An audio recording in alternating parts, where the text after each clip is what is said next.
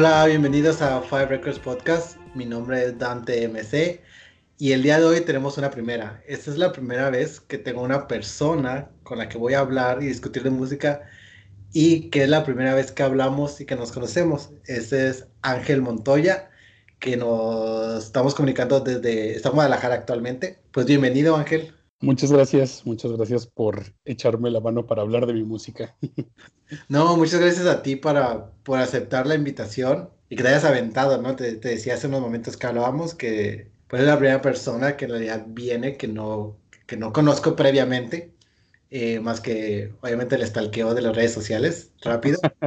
Y pues hay un poco de nervio, para, pero a la vez hay un poco de, de qué me va a contar, qué me va a decir, cómo se asocia la música que me pasó con su vida, ¿no? De repente cuando vienen amigos, como que ya tienes una idea más o menos qué van a decirte o, o, o, ah, ok, ya me acordé, por eso tal cosa, ¿no? Pero cuando es una persona totalmente desconocida, pues suele más interesante de repente la plática, ¿no?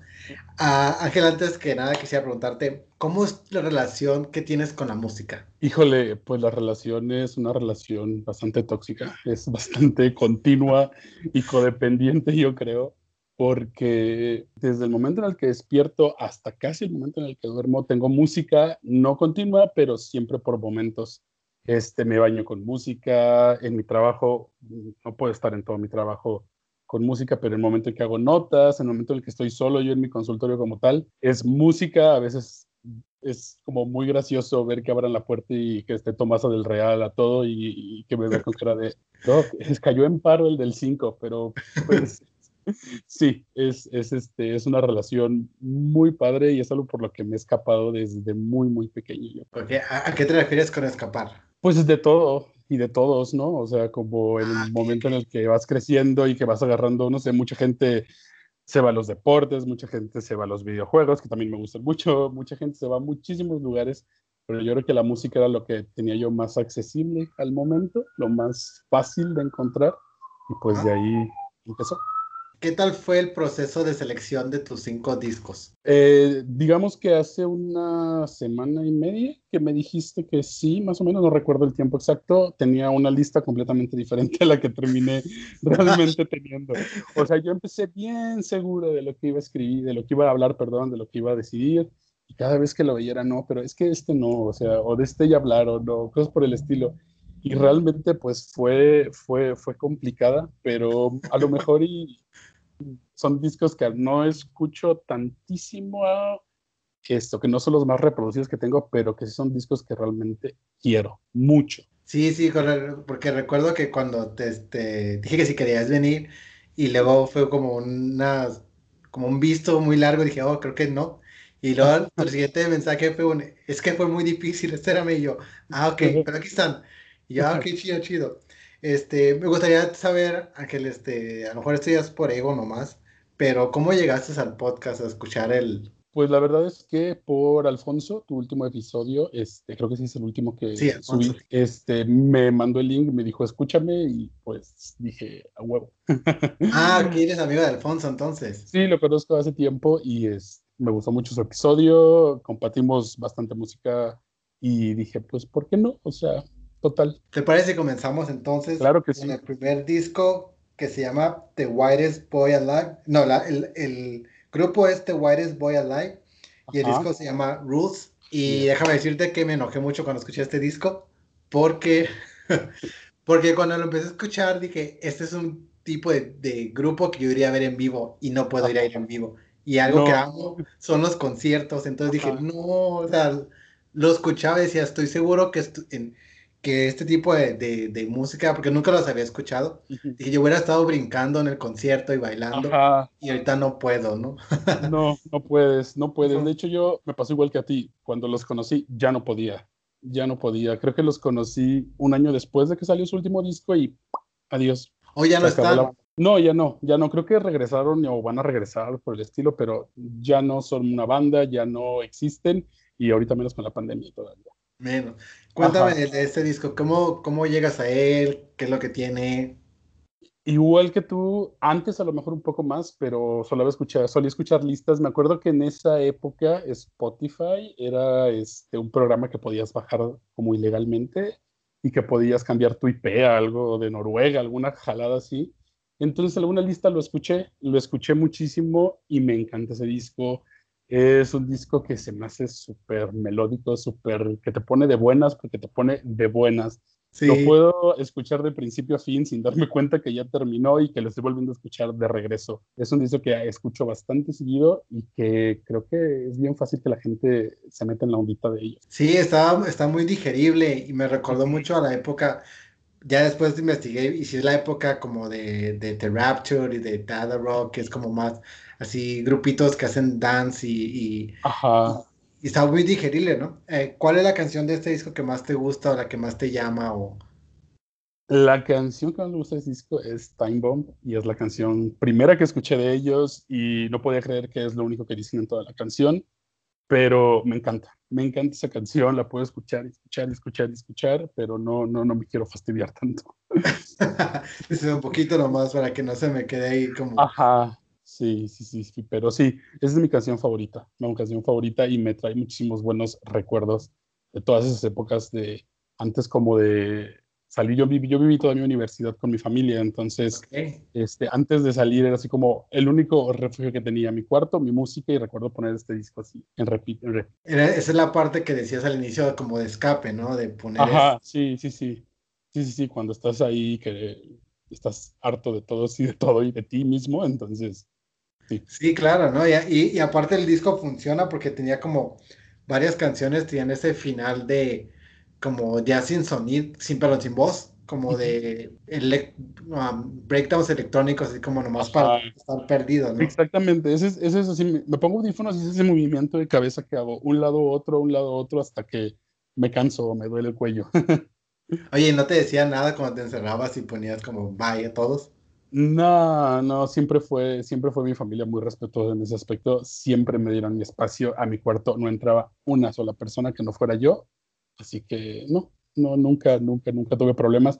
Eso sí, después de años me confesaron los hartos que estaban de muchos artistas, principalmente de Britney, principalmente Toxic. Es así como de, por favor, no vuelvas, no vuelvas a ponerme eso. te queremos, pero tiene que haber un límite. Ajá, sí, sí, sí. Toma estos audífonos. Ándale, te compramos unos audífonos de Navidad. Sí me los compraron, sí me los compraron de Navidad. Ajá, sí, sí, sí, sí, justo fue después de Indezone, entonces sí, la indirecta fue muy directa. Ay, qué lindo, me encanta eso. Eh, bueno, voy a aprovechar que ya sacaste a Britney Spears, porque el siguiente disco que quieres hablar es el Femme Fatal de Britney. Mujer Fatal. Mujer Fatal. Cuéntame de Femme Fatal. Femme Fatal, bueno, este, no fue mi primera opción, como sabes, no fue mi primera opción, pero... ¿Qué te hizo cambiarla? Que básicamente el episodio previo que escuché eran las mismas razones exactas por la cual me encanta Blackout. Me encanta porque era el momento en el cual la morrita perfecta, así como explotó en mil pedacitos y era un disco muy bueno. Es un disco muy bueno. Pero Femme Fatal es un disco que amo, amo, amo, amo también. Y de hecho, hoy todo el día escuché los cinco discos, dije, pues vamos a ver si, realmente te gustan o no. Y Femme Fatal, no. No, o sea, me subí a mi azotea y bajé con los audífonos, no pude parar y ya estaba escuchándolo de nuevo. Bueno, ese disco lo conocí porque pues, soy fan de Britney desde muy, muy, muy temprana edad. Ajá. Pero me acuerdo mucho de este disco que yo era el primer año que salía de mi casa. Yo estudié en la universidad completamente en mi ciudad natal y de ahí me cambié en el internado. Entonces en el internado pues vivía ya solo, no tenía internet, no tenía más que un teléfono, creo que era Nixtel en esa época, algo por el estilo. Y pues era así estar viendo todos los días, ya se filtró, ya se filtró, ya se filtró, ya se filtró, y el día que se filtró corrí así, yo vivía a cuatro cuadras del hospital, al hospital a meterme un consultorio, prender la computadora del doctor y descargarlo ahí para llevármelo en mi MP3.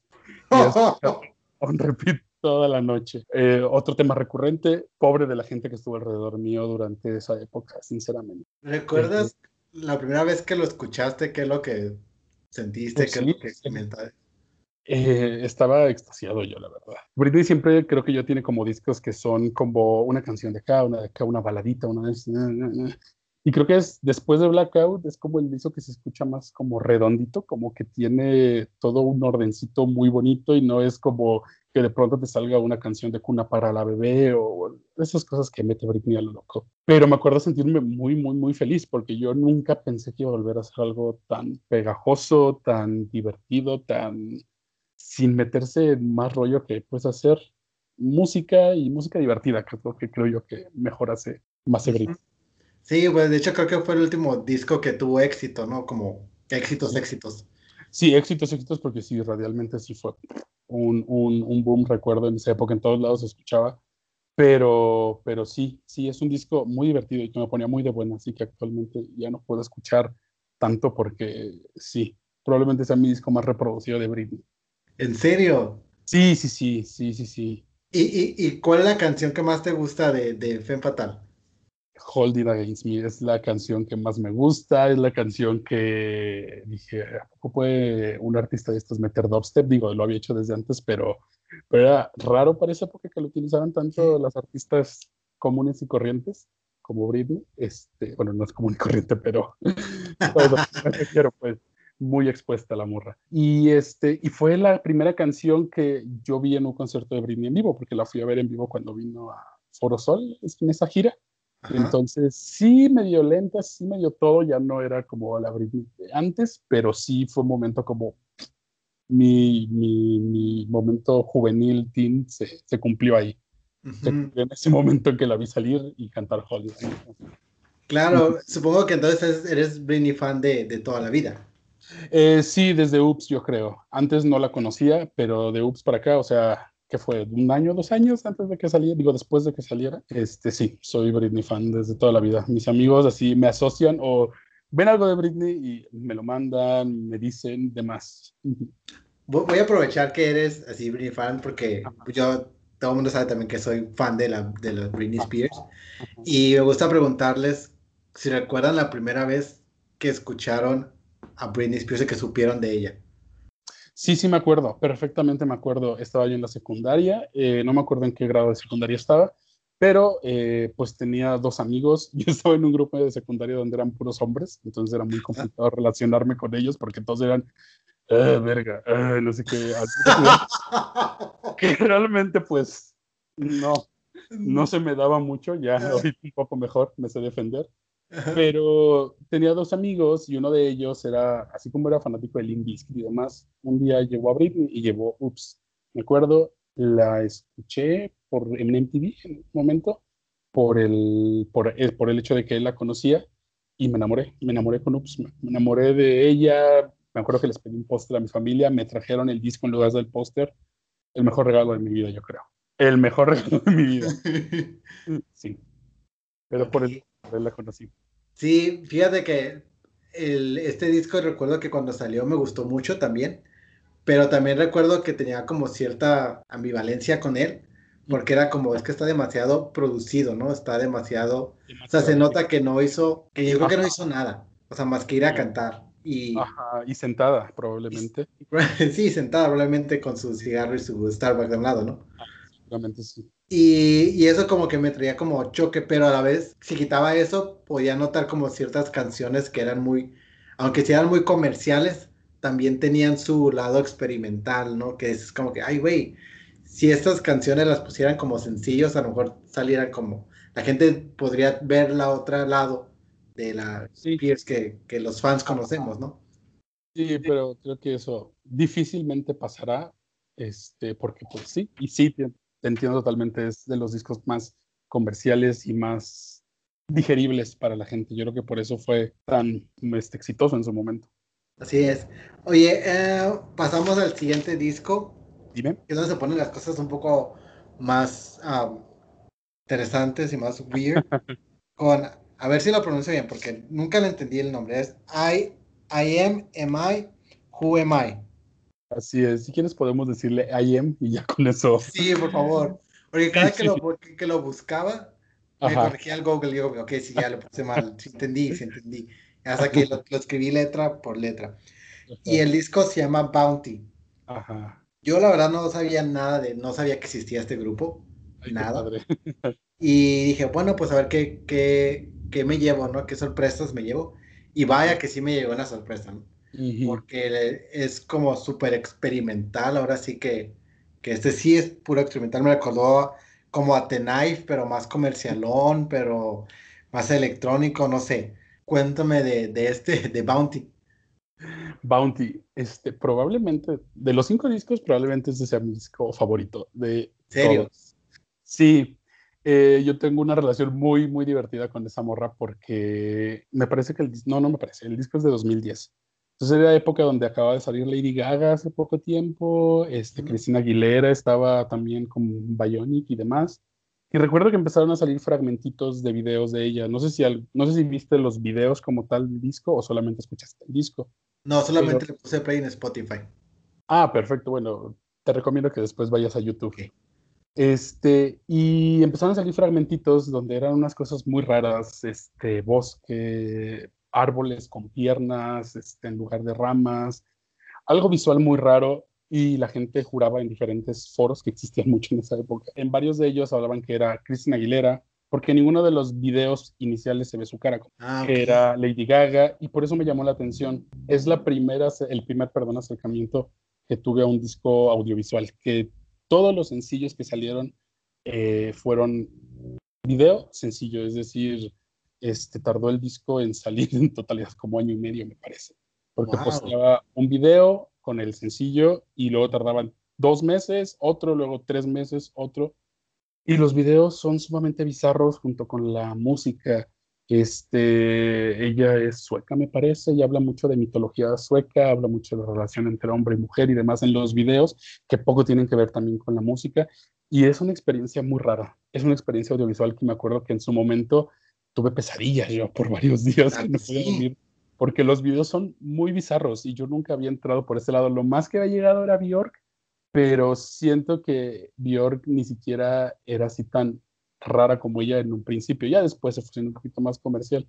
Pero sí, sí, sí, amo ese disco. Lo amo, lo amo. Fue un proceso totalmente de escucharlo durante año y medio, poco a poco, sencillo, sencillo, que saliera video a video, y, me encanta. Y, y, cuéntame un poco más de los videos, o sea, cómo, cómo, o sea, dices que hablan como de esta mitología nórdica, de relación hombre-mujer, pero en sí, ¿cómo son más o menos, para darme una idea?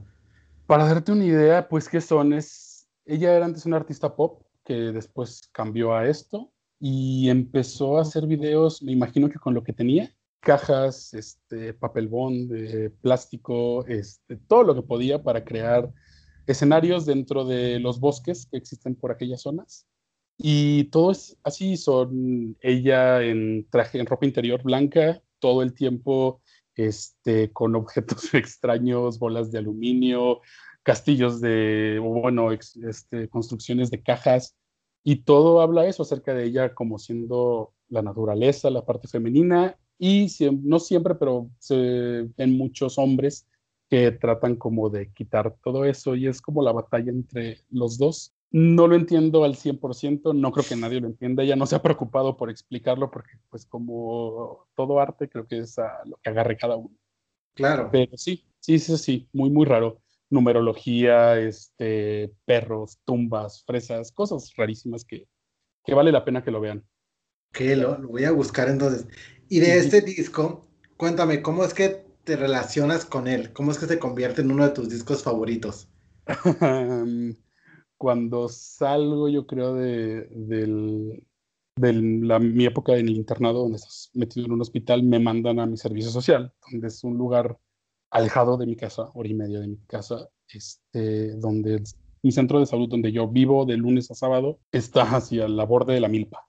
Después de mí no hay nada. Y yo, mi doctora que se encontraba ahí, mi enfermera, eh, están hasta las 2 de la tarde. Entonces yo de las 2 de la tarde en adelante soy yo y yo solito, después de estar toda mi vida con toda mi familia encerrado en una casa. Entonces, pues, ¿qué forma encontré la música? Y este disco tiene como una acústica muy buena en mi centro de salud porque era todo súper vacío, con una bocina, se escuchaba padrísimo y fue el momento como de experimentar con una música diferente que no conocía, porque todo lo previo era Britney, Cristina Aguilera, Jennifer López, cosas muy muy, muy, muy, muy pop, que en ese momento este, esta morra pues me tronó todo eso de cómo se debe de escuchar la música realmente, porque pues en sus canciones no es como siempre que es inicio, coro y segunda parte, coro y coro final. Esto es algo muy, muy, muy diferente, pero al mismo tiempo es muy, muy, muy catchy, según yo. Sí, porque de repente tenía esos sonidos como muy, eh, muy raros, pero a la vez te atraían como, como si Tenai fuera más comercialón, de repente. Ah, sí. Pero no tanto, como, como tipo, mira lo que podemos hacer, pero decidimos no hacerlo. Estamos como a la mitad. Y la verdad es que, digo, la, la mitad para mí es todo lo, lo, audio, lo digo, lo visual, perdón, todo lo visual, todos los videos. Posteriormente a ese disco, cuando lo terminó, hizo un show que es un continuo desde que sale de su departamento hasta entrar al bosque, con un solo fan que fue y se lo llevaron en su cochecito. Es increíble, es increíble para mi gusto. O sea, ¿es como una tipo película del disco? no, es su primer concierto. Sus conciertos en general son así. O sea, hay muchos que hace live, pero su primer concierto de ella fue así, o sea, llegó el fan a su casa, se lo llevaron en su auto, lo metieron a un bosque y durante todo el trayecto ella caminaba, cantaba, shalala, shalala. Obviamente tiene mucha producción, por decirlo así, pero es un continuo, continuo completo y cierra totalmente la, la era de una forma bien padre. Le está cantando al fan. Ajá, sí. es un show privado, como quien dice. Prácticamente, es un show privado, sí pero pues lo transmitieron en su momento. No me acuerdo en qué, no existía en ese momento, creo yo, todo lo que es el streaming, pero, pero sí es muy padre, es muy padre. Mucha envidia por ese fan, la verdad. Sí, ¿verdad? Imagínate que un artista favorito te esté cantando un show privado, ¿no? Sí, sí, sí. Me quedé como pensando eso de que dices, de que fue el disco que te rompió la idea de cómo el pop debe de sonar. Pero ¿cómo llegaste tú a él? ¿Por medio de los foros? Sí, sí, sí, yo siempre fui muy forero, no sé si sea la palabra, pero siempre fui mucho de foros de Britney y en algunas de esas partes pues ponían música de diferentes tipos y por eso llegó, porque creían que era Cristina Aguilera, Lady Gaga la morra. De ahí me puse a investigar, vi su canal en YouTube, le di seguir y de ahí fue un no parar.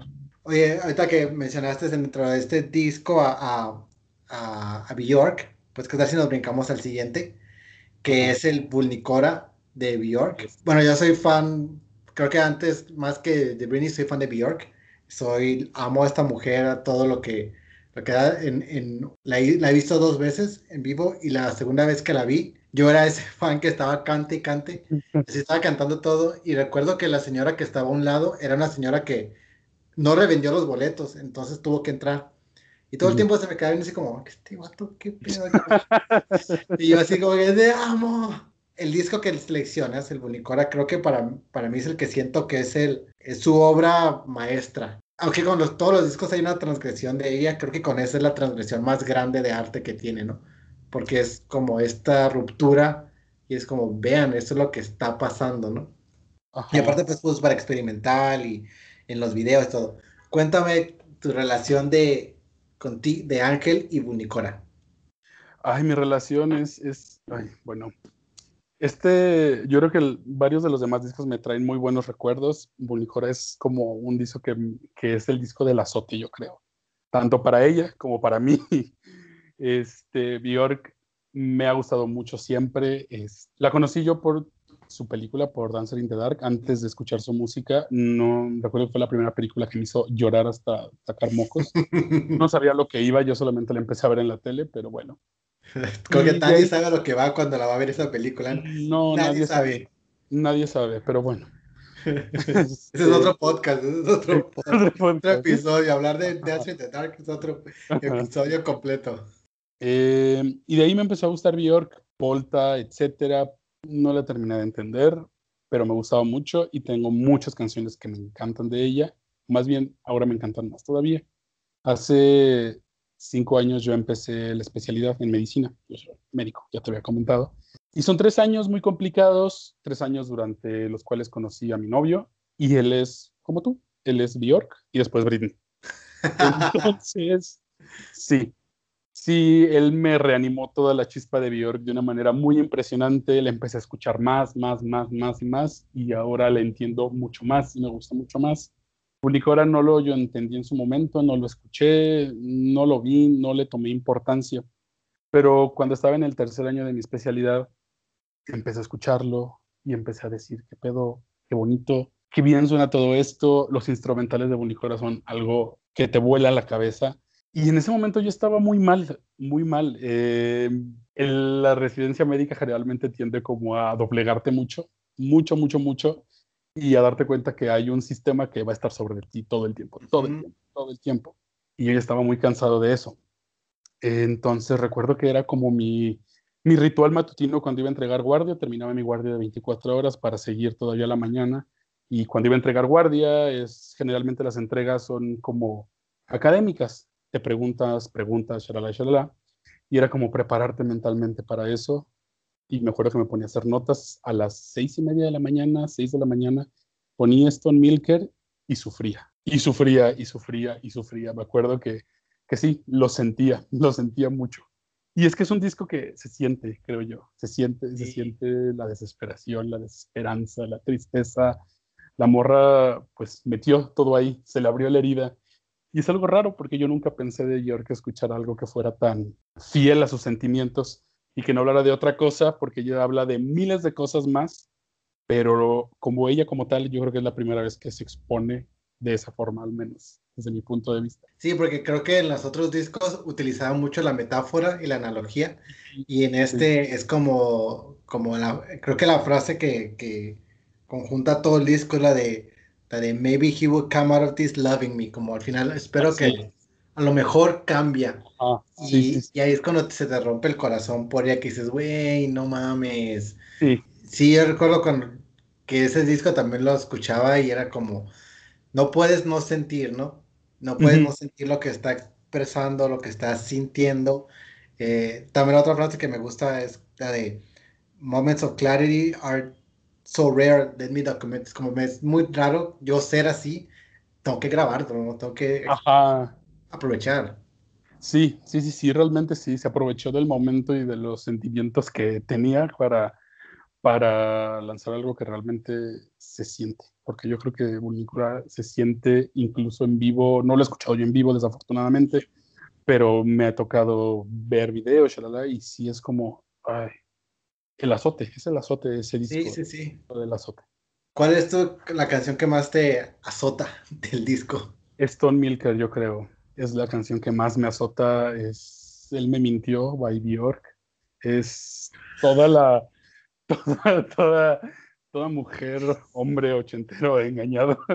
Pero es, es eso, es, es, es, el, es la canción que más me hacía como sentir el inicio, desde el inicio, las cuerdas, como ay, güey, ya sé a lo que voy, pero de cualquier forma quiero ir porque está chido. sí, sí, sí.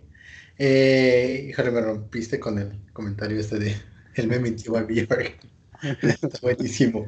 Eh, bueno, y bueno, brincando de algo más, este, algo un poco más, no sé si la palabra es milenial o centenial, ya no sé qué generación está ahorita, pero con Princess Nokia 1992.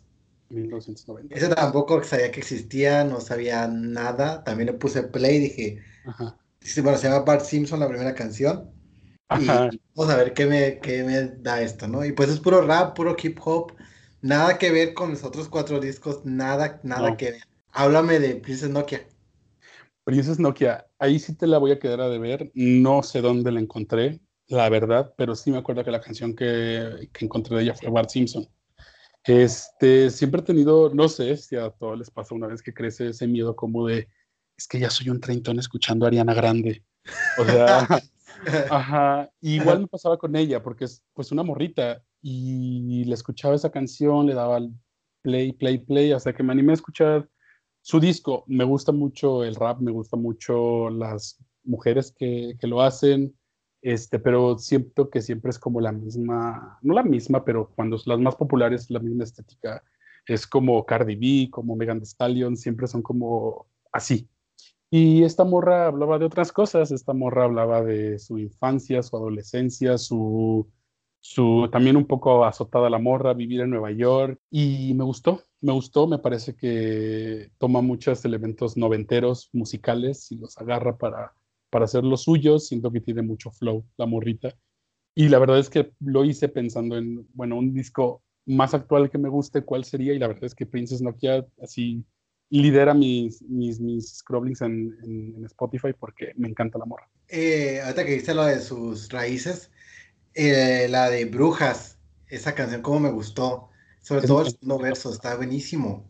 Está buenísimo, está buenísimo. La morra es, este, tiene raíces latinas, tiene raíces este, de Puerto Rico y la morra juega mucho con eso.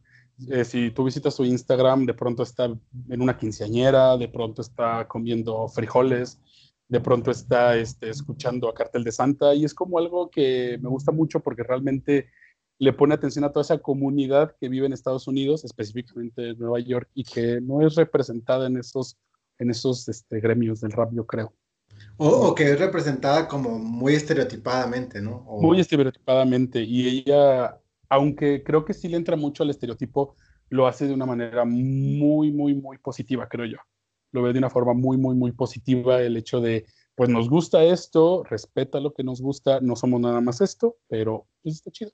Como que eso es para, como que agarra su onda cultural, ¿no? Y, y, no, se, no se avergüenza de eso, es como que no, o sea, así crecí, así soy, y, sí, sí, sí.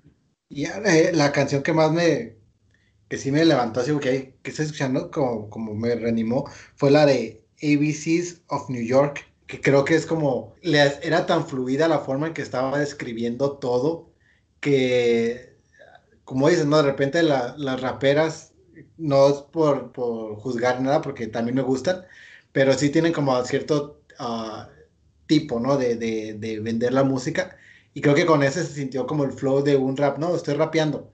Como cuando las raperas inician, entienden hacer como, como este tipo de canción, como vamos a rapear, vamos a rapear, rapear, rapear, rapear, y es lo que hago. Y después ya empiezan como, ah, tengo éxito comercial, y empiezan como a buscar la forma de posicionarse en, en, las ventas, ¿no? Y este creo que es lo que sentí de ella, ¿no? Como bien fluido, y esto es lo que hago, y esto es mi vida, y, y sí. Ajá, sí, es, es, y esa canción en específico me gusta mucho, este, porque es como un tour por Nueva York, con sus letras es como, siempre ha sido para mí una ciudad que me, me obsesiona un poco, siempre me ha gustado, siempre ha sido un sueño mío ir. Y el escuchar cómo ella habla de lo que es la vida cotidiana para ella, de lo que visita, de lo que va, es, es muy padre, la verdad. Es muy padre escuchar algo que es así como fresco. Ah, oye, ahorita, antes de iniciar con este disco de Princess Nokia, pues me dijiste que te gustaba mucho el rap y, bueno, raperas. ¿Qué otro tipo de, de artistas que de ese género escuchas? Ay, tuve una época en que escuchaba muchísimo, muchísimo a Kanye West. Muchísimo, como no tienes una idea. Este, un poco Tupac. Este, y ahorita la verdad es que, ajá, y ahorita la verdad es que últimamente he escuchado mucho, mucho a Cardi B. Sinceramente, sí no puedo dejar de, de mover el trasero con esa morra porque me cae muy bien. Me cae muy fíjate, bien. Fíjate que hoy escuché la canción de WAP, pero la hicieron como si fuera una versión de House de los noventas. ¿En serio? Sí, ahorita te lo paso, ¿verdad? Que me sacó ah. la de WAP creo que lo como dos veces, pero estaba, quedaba muy bien como el rap y... y Ajá. Sí, últimamente hace mucho eso. Escuché yo hace una semana una que es WAP con el instrumental de Toxic. Queda perfecto. ¿Verdad? También lo escuché dije, oh, wow. sí, sí. Actualmente, ¿qué estás escuchando? Creo que escucho mucho Princess Nokia últimamente. Escucho mucho sus discos, su par de discos nuevos. WAP. La última semana he estado en mis principales listas de reproducción, yo creo. Y últimamente he escuchado mucho, mucho perreo, sinceramente debo de confesarlo, pero perreo acá más barrio, Tomasa del Real, Miss Nina, este, Sailor Fag, cosas por el estilo. Últimamente me han dado un poco de vida, sinceramente. ¿Sailor Fag es, artista, reggaetonera? Pues es como neoperreo, no te puedo decir que realmente sea cantante porque no creo que lo sea, pero este, su disco está pues bastante divertido. No te puedo decir que es algo transgresor, pero es muy divertido y me pone de buenas. Bueno, pues Ángel, te agradezco mucho que hayas venido. Gracias por tomar la llamada eh, y por esta conversación. Espero que más gente que no conozca, que nos escuche, que se atreva a, venir, darnos a conocer sus discos, cómo les afectan en su vida, por qué son los favoritos, eh, las razones que sean, ¿no? Este, les recuerdo que nos sigan en Instagram, en Five Records Podcast, en Twitter estamos como Five Records Pod en Facebook denos un like en Five Records Podcast. Y les digo, si quieren venir, solamente mándenos un DM y con gusto agendamos. De nuevo te agradezco mucho que hayas venido Ángel. Mi nombre es Dante MC y pues gracias.